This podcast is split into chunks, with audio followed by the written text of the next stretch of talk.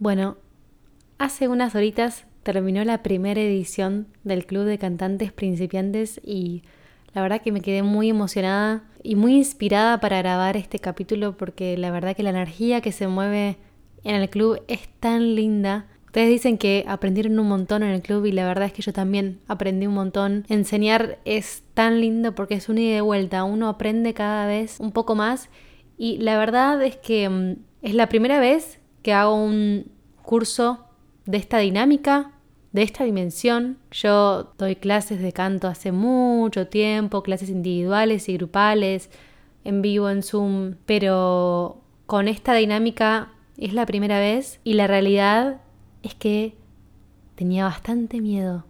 Yo sabía que sabía y que podía hacerlo y demás, pero como era algo nuevo, tenía bastante miedo, miedo al fracaso. Y entonces me parece que es muy lindo poder grabar este episodio una vez que terminó este ciclo, porque la verdad que el armado del club de cantantes principiantes me tomó un año de aprender a cómo crear un curso online, en qué plataforma subirlo, cómo crear una página web y podría seguir nombrando un montón de cosas que tuve que aprender que estaban fuera de mi alcance, que nunca me las habían enseñado, por supuesto, y que obviamente me generaba miedo lanzarme, miedo al fracaso. Y me lancé igual, me lancé igual porque confié en mí, con miedo y todo, y salió espectacular, espectacular y la verdad es que me emociona mucho después de un año de, de haber empezado a cranear esta idea que hoy haya concluido, que el feedback sea tan positivo, sobre todo la energía que se movió y la conexión que logramos entre todos fue muy hermosa y muy espectacular. Así que me parece hermoso poder empezar este episodio hablando un poquito de eso, porque miedo al fracaso tenemos todos. El tema es lanzarse, porque del otro lado de lanzarse está el éxito. El éxito según lo que sea para vos y lo que vos quieras alcanzar y lograr en tu vida. Así que me encanta poder empezar con este tema y mm, vamos a empezar con el episodio de hoy que es el fracaso, la clave del éxito. Bienvenidos a Espacio para vos, podcast en donde vas a encontrar herramientas para la vida a través del canto. Si amas cantar y amas evolucionar y crecer diariamente como persona, sin dudas este espacio es para vos. Cantar para crecer y crecer para cantar. Ambas están íntimamente relacionadas y de esto quiero hablarte en este espacio. Las herramientas que me dio el canto para la vida no las encontré en ningún otro lugar y esto quiero compartirte acá. Bueno, hoy quiero que empecemos un poquito diferente. Voy a empezar por relatar un pedacito de una película, así que alerta spoiler. Se trata de la película La La Land, que el otro día estaba viendo, así que si no la viste, primero te recomiendo que lo hagas, es muy hermosa. Y segundo, te alerto desde ahora que la voy a spoilear un poquito. Así que si no la viste y la querés ver, adelantate esta parte o si no te molesta, escúchalo. Solo voy a spoilear lo que va al punto de este capítulo. Resulta que la película trata sobre la historia de dos personas que están en el mundo del arte, él amante del jazz y ella del cine, y se enamoran. La película igualmente no se centra en la historia de amor en sí, creo yo por lo menos, o sí, pero desde un lugar distinto y muy hermoso, porque en la película se ven dos individuos que se eligen y acompañan libremente desde el amor, desde el querer genuinamente lo mejor para el otro, mientras intentan trabajar de lo que ambos aman, de sus sueños, de la música y la actuación. En gran parte de la película se ven los infinitos intentos fallidos que ambos atraviesan para lograr sus objetivos. En el caso de ella, se fue a vivir a Los Ángeles, donde estuvo seis años intentando, casting tras casting, no tras no. Como nunca la llamaban para hacer una película, él la aconseja que haga su propia obra de teatro. Gran consejo, gran, porque si en la vida no te dan lo que buscas, entonces créalo vos, pero hace que suceda. Entonces ella súper emocionada y entusiasmada, con todo el amor del mundo, comienza a planear su obra de teatro, hace el guion, que era un monólogo, contrata al teatro, lo ambienta, promociona su evento entre todos sus conocidos, Básicamente hace todo ella. Entonces llega el día, actúa y cuando termina, las luces se bajan y por fin puede ver al público. Y lamentablemente ve que no la fue a ver nadie más que su familia y un par de amigos. Lo peor es que, tras bambalinas, cuando ya terminó la obra, escucha a alguien del público decir que había sido un fracaso. Es ahí donde, después de tanto tiempo de intentar lograr su sueño, sin ver los resultados y muy dolida, decide abandonar y volver a la casa de sus padres para volver a estudiar abogacía, profesión que había decidido dejar para comenzar su sueño. En ese momento, la historia de amor entre ellos dos estaba atravesando algunos baches y estaban distanciados, aunque no quiero spoilear mucho la película por si no la vieron. Mientras estaban distanciados, él recibe un llamado para ella, porque evidentemente no la podían contactar, y ella había dejado el número de él como segunda opción de contacto. Entonces, lo llama una directora de casting que había ido a ver la obra de teatro que había hecho, esa misma a la que le habían ido a ver muy poquitas personas, y le dice a él que estaban intentando contactarla por todos lados, que no la encontraban, que le había encantado su monólogo y que estaba muy interesada en que realizara un casting para una película, que creían que quedaba perfecto con el personaje. Como ellos estaban distanciados en ese momento, él viajó hasta donde estaba ella, a la casa de sus padres, para hacerle llegar el mensaje y convencerla de que lo intente, aunque sea una vez más. Cuando llega y la encuentra, le cuenta automáticamente acerca de este llamado que había tenido, pero lamentablemente ella ya no quería saber más nada porque como le dice a él, era demasiado doloroso seguir recibiendo tantos nos, que tal vez significaba que ese no era su sueño, que no era buena para actuar y que debía mejor dedicarse a otra cosa. Mm, ¿Te suena esto? pero resulta que después de varios intentos, él logra convencerla de que lo intentara una vez más. Entonces al día siguiente, bien temprano, vuelven a Los Ángeles para llevarla al casting.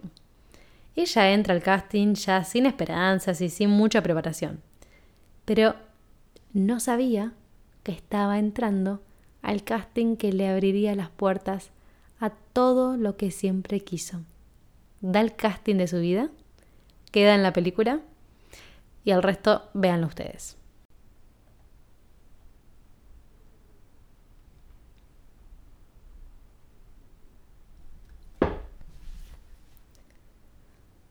Cuento esta historia porque ¿qué hubiera pasado si ella no iba a ese casting? Si decidía que definitivamente actuar no era para ella y abandonaba. ¿Qué hubiese pasado si ella terminaba por sentenciar que el fracaso era sinónimo de no poder, como sinónimo de que no es algo para uno. Si ves a un bebé en su primer año de vida intentando caminar y se cae una y otra vez, por meses, ¿le dirías que se dedique a gatear por el resto de su vida porque caminar no es para él? Que ya se cayó demasiadas veces, así que que mejor deje de intentarlo porque caminar no es lo suyo. Creo que el dejar de intentar hacer que sucedan nuestros sueños es tan tonto y cruel como decirle eso a un bebé. Si no le dirías eso a un bebé, ¿por qué te lo dirías a vos? Hoy vamos a hablar del mal llamado fracaso o de la connotación negativa que tiene esta palabra. ¿Qué si te digo que el éxito que tengamos es directamente proporcional a la cantidad de veces que fracasamos? Básicamente, que el resultado que consigamos en nuestra vida es directamente proporcional a la cantidad de veces que nos permitimos fracasar. El aprendizaje y perfeccionamiento de cualquier habilidad requiere sí o sí de miles de fracasos y el nivel de éxito que tengas se basa en el número de veces que hayas fracasado en algo. ¿Cómo? ¿Por qué? ¿No son cosas totalmente opuestas? ¿No es que si fracasamos significa que no lo logramos que no servimos para eso? Claro, vivimos en una sociedad en que se ha premiado siempre al éxito y en donde se desprecia el fracaso. Por lo tanto, puede que pienses, como yo lo pensé, lamentablemente por demasiado tiempo, que fracasar es sinónimo de no servir para lo que deseas. Y no hay nada más erróneo y poco saludable que pensar de esta manera. El fracaso en verdad es la forma que tenemos los seres humanos de aprender algo. Es la única forma en verdad. Quiero que pienses en algo que aprendiste y desarrollaste y quiero que pienses qué tuviste que hacer para lograrlo. ¿Te salió de primera o tuviste que equivocarte varias veces para ir perfeccionándolo en cada intento? Hay una frase de Michael Jordan que es espectacular, que dice así, He fallado más de 9.000 tiros en mi carrera. He perdido casi 300 juegos. 26 veces han confiado en mí para tirar el tiro que ganaba el juego y lo he fallado. He fracasado una y otra vez en mi vida Y eso es por lo que tengo éxito. Tremenda. La realidad es que quien te diga que nunca falló o fracasó en la vida te está mintiendo. Porque es imposible no serlo y gracias a Dios. Porque si no, nunca aprenderíamos nada. Y esto me trae a otro tema súper importante, que es el nivel de tolerancia a la frustración. Lo que suele suceder cuando fracasamos es que comienza a surgir la sensación de frustración, justamente por entender al fracaso como algo negativo, como si significara que no servimos, que no valemos. Pero si lo que estás haciendo no funciona, no significa que no sirvas para eso, sino que tal vez tengas que perfeccionar o mejorar algo. Pero en vez de interpretarlo de esta forma, es ahí donde la mayoría de las personas tiran la toalla, abandonan sus sueños, porque leen al fracaso como símbolo de no poder. A esto se lo conoce como baja tolerancia a la frustración. La baja tolerancia a la frustración se refiere al bajo nivel de capacidad para soportar situaciones que pueden frustrarnos. En general, la baja tolerancia a la frustración se ve en la incapacidad de perseverar y luchar contra las dificultades, porque lo que en verdad sucede es que existe una gran dificultad para gestionar sentimientos entre comillas, mal llamados negativos, como lo son el estrés, la incomodidad o la frustración de no poder cumplir los propios deseos en el momento que se quiere. Lo negativo de la baja tolerancia a la frustración es que lleva a rendirse rápidamente al percibir posibles obstáculos, al centrarnos en lo difíciles que son las cosas y no creer en la posibilidad de solventar el problema y conseguir vencer las dificultades por nosotros mismos. Esto devela en el fondo una baja autoestima, baja confianza en uno mismo. Lo que sucede es que lleva a las personas a focalizarse en la emoción, en el sufrimiento, dolor y en su evitación. Por supuesto, volviéndonos impacientes, dependientes, exigentes e incluso bastante pasivos. Yo diría que este es el motivo principal por el cual no todos aprenden a cantar. Sí, lo que escuchaste. La verdad es que todos podemos aprender a cantar, pero específicamente aquellas personas que sean capaces de tolerar la frustración, que estén dispuestas a seguir cuando las cosas se ponen difíciles, cuando aparezcan los obstáculos. Y así, como sucede en el canto, sucede en la vida. Por lo cual, si estás tomando clases de canto y sucede que abandonaste, no por falta de deseo de querer cantar, sino por la frustración que te genera, entonces probablemente esto te suceda en otras áreas de tu vida porque en el fondo estamos hablando de lo mismo, de la baja tolerancia a la frustración. Yo considero que hasta hace tres años, diría, tenía muy baja tolerancia a la frustración. Nunca lograba ningún cometido porque abandonaba, sin siquiera darme cuenta, o me decía cosas del tipo esto no es para vos. De hecho, esto es algo que me pasó con el canto por un tiempo. No era constante con la práctica porque me frustraba, porque quería que las cosas fueran simplemente fáciles hasta que un día me di cuenta y comencé a trabajarlo. Me vi, porque lo primero es observarse a sí mismo. Vi cómo me hablaba, las cosas que me contaba y cómo abandonaba constantemente lo que empezaba. Fue solo ahí, cuando vi este patrón en mí, que comencé a desarrollar la constancia. Me fui poniendo pequeñas metas para así comenzar a cosechar los logros. Hoy en día veo todo lo que logré en solo tres años por haberme propuesto cambiar este aspecto mío y es increíble la diferencia, por eso hago tanto hincapié en la constancia.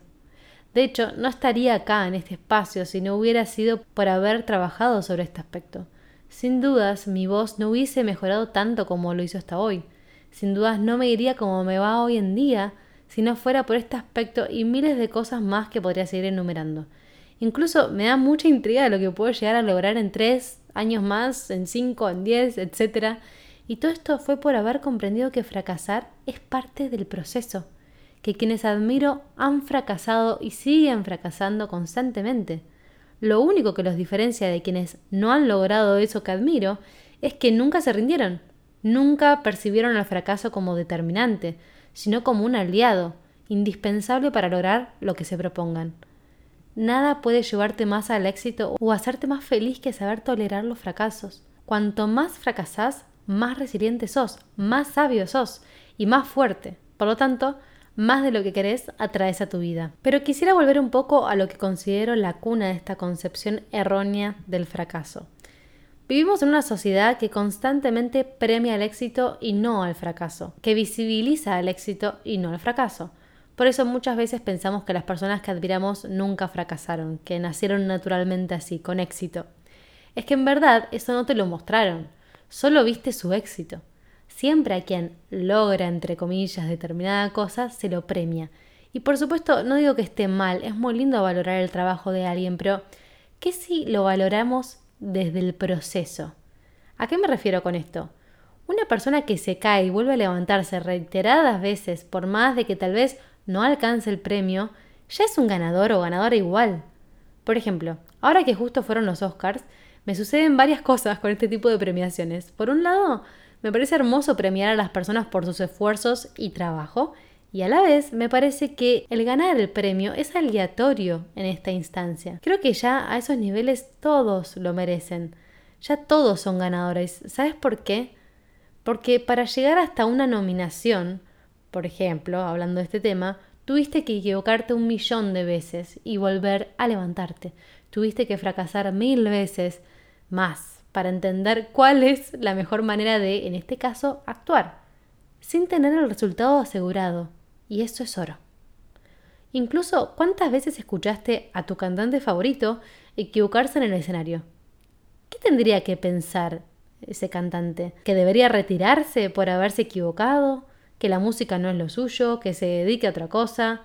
Probablemente en el fondo pienses, no, claro, no. Entonces, ¿por qué vos sí? Y ya sé que probablemente también estés pensando que, bueno, hay errores y errores, pero la gente que vos admirás tal vez pasó por los, entre comillas, mismos fracasos que vos estás atravesando hoy en día, pero practicó y persistió por un largo tiempo perfeccionándose para cada día ser mejor. Hoy no ves esos fracasos, porque lamentablemente, por lo general, no se les da prensa, pero están y te lo puedo asegurar, porque si alguien triunfa en algo, quiere decir que tuvo que aprender a desarrollar ese algo, y la forma que tenemos los seres humanos de aprender es a través del fracaso. Siempre me encantó el video de Ed Sheeran, que publiqué varias veces en las redes mostrando cómo cantaba a los 14 años. Hoy en día Ed es de los mejores músicos que existen, pero a los 14 años no cantaba como canta hoy. Si no viste el video, búscalo en YouTube o lo puedes buscar en el feed de mi Instagram también. Si vos lo escuchabas a los 14 años, probablemente no hubieses pensado que sería una persona que triunfaría en la música. Pero entonces, ¿le hubieras dicho en ese momento que se dedicara a otra cosa? Como la actriz de La La Land. ¿Qué si se hubieran dedicado realmente a otra cosa? ¿Qué si abandonas justo cuando estás por lograrlo? Claro que el camino no es fácil y que todos comenzamos en distintos lugares, pero creo que el resultado llega una vez que aprendemos lo que necesitamos aprender en esta vida. Tengo la teoría de que en general hay un motivo detrás del por qué fracasamos y por qué a uno nos toma más tiempo que otros en determinada cosa alcanzar lo mismo. Porque ojo, tal vez te toma más tiempo alcanzar algo en comparación a otra persona, pero si te pones a indagar, a esa persona le toma más tiempo que a vos en otra. Entonces tengo esta teoría de que los fracasos, entre comillas, en verdad son como huellas, pistas de lo que necesitamos aprender en la vida para evolucionar. ¿Se acuerdan del juego de la búsqueda del tesoro? Yo lo amaba a ese juego. Bueno, me lo imagino como algo parecido. Cada pista, cada error, cada fracaso nos da una pista de por dónde tenemos que avanzar qué necesitamos comprender de nosotros mismos y resolver para luego poder seguir al siguiente nivel. Con cada fracaso estamos más cerca del tesoro, de lo que sea que queramos lograr. Por eso creo que la palabra fracaso no es la mejor palabra o en realidad tiene una connotación negativa. Yo llamaría a los fracasos más que nada como pistas, pistas que nos acercan cada vez más a nuestro tesoro. Y como verán, son varios tesoros con los que nos vamos encontrando en el camino de la vida, que nos van acercando cada vez más a nuestra verdadera voz, a nuestra voz auténtica, a nuestro ser auténtico. Así me gusta describir a mí mi trabajo. Clase a clase vamos descubriendo nuevas pistas que nos van acercando a nuestra verdadera voz, a nuestra voz auténtica. Y los errores, los fracasos, son parte esencial e imprescindible para llegar a ella. Ahora, ¿Qué es lo que en verdad nos duele? ¿Fracasar en sí o que nos miren fracasar? Hay otro tema que no podemos hacer a un lado cuando hablamos de fracaso, que es el de la mirada del otro. Porque muchas veces lo que más pesa a la hora de fracasar no es fracasar en sí, sino que nos vean fracasar, lo que pueda llegar a opinar el otro si fracasamos. ¿Por qué te parece que el video de Ed mostrando lo mal, entre comillas, que cantaba antes genera tanto interés? Entre otras cosas, porque despierta admiración su valentía de mostrar que no cantaba como la gente esperaba y que de todas formas lo muestra igual, porque lo que más tememos es a la mirada del otro, a que vean cómo fracasamos o lo supuestamente mal que cantamos en un principio. Y entonces cuando vemos que alguien es lo suficientemente valiente como para mostrar eso, genera gran admiración y empatía. Entonces, ¿qué pasaría si naturalizáramos el fracaso? ¿Qué pasa si naturalizamos el fracaso como parte del proceso? Así como naturalizamos que el niño se tiene que caer mil veces para aprender a caminar, pero que efectivamente caminar está en su ADN, en su esencia y es inevitable que lo haga. Para esto tenemos que aprender entonces a relacionarnos distinto con el fracaso y con el éxito. Y para esto déjame hacerte unas preguntas. ¿Qué es más poderoso para vos? ¿El miedo al fracaso o tus sueños? ¿Qué tan importantes son tus sueños para vos? ¿Qué es más poderoso? ¿El miedo o el sueño? Si venís postergando algo por miedo al fracaso, evidentemente tiene que ver con que el miedo al fracaso está teniendo más protagonismo en tu vida, más que tus sueños, y que estás tomando las decisiones desde ahí. Lo que queremos lograr es que sientes al miedo al fracaso a un costado, como copiloto, pero que vos te sientes en el lugar de piloto que tus sueños sean quienes dirijan tu vida. El miedo al fracaso siempre va a estar, pero lo importante es quién decidimos que tome las decisiones. En este caso, nuestros sueños. Por ejemplo, ahora que estuvimos cursando el Club de Cantantes Principiantes, el primer challenge, o sea, la primera tarea que tuvieron que hacer, es compartir un video de ellos cantando en la comunidad para que yo pudiera escucharlos y así también sus compañeros. Se imaginarán la vergüenza y miedo que sintieron al hacer el challenge, pero sin embargo, muchos se animaron a sentar al miedo de copiloto y que su sueño y deseo de cantar fuera el que tomara las decisiones. Gracias a eso pudieron compartir su video, yo escucharlos y guiarlos en qué trabajar y eso fue fantástico. Las diferencias que se escuchan en los antes y los después son increíbles, pero esto no hubiera sido posible si no se hubiesen animado a dar el primer paso saliera como saliera, sea cual fuera el resultado. Pero bueno, si quieres escuchar más sobre el miedo, anda a escuchar el primer episodio del podcast que hablo de esto en profundidad. Entonces, quiero que ahondemos más sobre las razones por las que nos da miedo fracasar.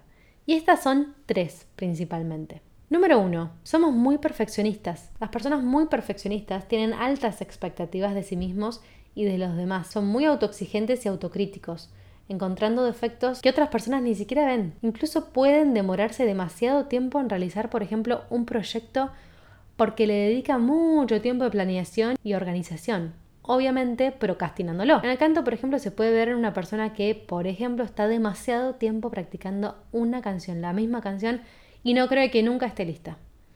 En la sociedad en que vivimos, muchas veces el perfeccionismo puede ser visto como algo bueno, pero en verdad las personas perfeccionistas pueden sentir gran estrés y ansiedad por sus altas expectativas y autoexigencias. Número 2. Buscamos el reconocimiento de los demás de manera constante. Es decir, que buscamos validación y aprobación externa para sentirnos valorados y seguros de nosotros mismos. Esta es una característica bastante común que nace de la baja confianza en uno mismo y de la inseguridad. Por eso muchas veces sucede que una persona que se sube a cantar a un escenario y si le dijeron alguna crítica negativa, nunca más quiera subirse, porque su valía depende de la mirada del otro. Pero si en lugar de dejarnos llevar por la opinión de alguien ajeno, armamos nuestra propia opinión, si la actriz de La La Land se hubiera quedado con lo que escuchó decir de ella tras bambalinas después de su monólogo, seguramente no hubiese protagonizado la película. De hecho, alguien que, entre comillas, fracasa y lo vuelve a intentar, en realidad se lleva toda mi admiración, porque significa que sos una persona que se autovalora y que confía en sí mismo. De hecho, esas suelen ser las personas que más respeto generan. Y número 3. Focalizarnos solo en los resultados y no en el proceso. Este tema es de mis preferidos porque sí que lo he pasado. En verdad, todos los puntos anteriores los pasé y como los trabajé y trabajo actualmente, siento que puedo hablar de ellos, básicamente. Pero este punto es algo que hacemos como sociedad y mucho. Dejar que un resultado determine quién soy y no el proceso. Es como la situación de los Oscars. Por ejemplo, en el momento en que Lady Gaga cantó. Sinceramente, me parece una genia. Me encantó que se mostró como quién es y no con una superproducción encima y, y así fue su performance. Si bien no tuvo la afinación perfecta, yo no puedo determinarla por esa performance que encima para mí fue perfecta, porque se mostró como ser humano cantante, no como robot perfecto cantante. Y cuando canta un ser humano pueden pasar esas cosas, incluso a los mejores. Entonces, si nos paramos desde el resultado, yo tendría que decir que ella no sirve para cantar solo por esa actuación, pero en cambio toda su trayectoria, cómo se manejó arriba del escenario, sin autotune ni playback, la voz pelada y la manera en la que cantó, para mí directamente es una genia. Lo mismo pensé en el Mundial. Cambié de tema, pero bueno, ya que soy de Argentina voy a traer el ejemplo porque me parece muy claro. Para mí, el equipo, nuestro equipo, Argentina, ya había ganado. Por cómo había dejado todo en la cancha en cada partido. Antes de la final no podía evitar pensar que el resultado iba a ser realmente aleatorio. Pero en verdad, el equipo ya era ganador por todo lo que había hecho antes en ese mundial, en cada partido. Así hay miles de ejemplos y podría seguir y seguir nombrando. Ahora, ¿qué pasaría si nos etiquetáramos por el proceso en vez del resultado. ¿Qué si lo que te hace valioso es intentar, intentar e intentar, más que el resultado en sí mismo? ¿Qué si medimos la vara del éxito de un cantante por cuánto emociona, en vez de si cantó perfectamente bien cada nota? Uf, la vida sería muy distinta. Pero por suerte, eso está en nuestras manos y este episodio es mi granito de arena para aportar a este cambio de perspectiva. Ahora, ¿qué si decidimos nosotros qué es el éxito y qué es el fracaso? Para nosotros. Para tener éxito vas a necesitar relacionarte distinto al miedo al fracaso y eso vamos a aprender a hacer ahora. Entonces, pasemos a la parte práctica de este podcast. Y para eso quiero hacerte las siguientes preguntas. Así que si quieres puedes agarrar un papel y un avirome e ir contestando estas preguntas. Le puedes dar stop, y tranquilamente ir contestando. No hace falta que las contestes todas hoy. Podés contestar una por día o con la frecuencia que vos quieras. Pregunta número uno. ¿Qué opiniones tiene tu círculo íntimo y vos mismo acerca del fracaso de otra persona? ¿Cómo juzgamos el fracaso de otra persona? Tal vez nosotros mismos somos los primeros en juzgar. ¿Quién se cree para cantar o qué mal canta? Debería dedicarse a otra cosa. Pero ¿qué pasa? Todo lo que pensamos o decimos de otra persona nos vuelve, sin dudas. Y no por una especie de karma cósmico o lo que sea, sino porque eso devela simplemente cómo pensamos, nuestra manera de pensar y de ver el mundo. Si yo soy la primera en juzgar, ¿qué voy a hacer conmigo misma cuando me lance a lo nuevo? Por ejemplo, a cantar. Y lo mismo al revés, o sea, si te animaste a cantar y una persona te dice dedicate a otra cosa, básicamente se está delatando a sí mismo está delatando cómo se trata a sí mismo, su falta de constancia de sus valores y su gran miedo a exponerse. Quiero que te preguntes cómo participas en las conversaciones del fracaso y cómo participa tu círculo íntimo de esto también. De ahí te vas a dar una idea y entender de dónde viene esta creencia. Créeme, todos los días podemos aprender de nosotros mismos si estamos atentos. Pregunta número 2. Si te equivocas, preguntarte, ¿qué pudo haber pasado que me equivoqué? ¿Qué puedo hacer mejor? ¿Qué puedo aprender para la próxima? Acordate que los fracasos vienen a enseñarnos por qué camino es mejor ir. Así que está buenísimo que te puedas preguntar esto cada vez que, entre comillas, fracasaste. 3. ¿Qué es el éxito para vos? Por ejemplo, para mí, hoy en día, el éxito es la valentía. La valentía de lanzarse sin tener asegurado nada pero hacerlo igual, siguiendo el deseo. No en una performance perfecta en donde clavé todas las notas perfectas. No, no, no. La valentía es lanzarse con el miedo, de la mano en el miedo. Eso es la definición del éxito para mí hoy. ¿Cuál es la tuya? 4. ¿Qué es el fracaso para vos? 5. Quiero que pienses algún fracaso que tuviste en tu vida y que te preguntes si es que aprendiste algo de él y qué fue lo que aprendiste, para que te des cuenta que realmente cada vez que fracasaste en verdad aprendiste algo y te acercaste más a tu deseo. 6. Quiero que pienses en alguien a quien admires y que indagues, investigues.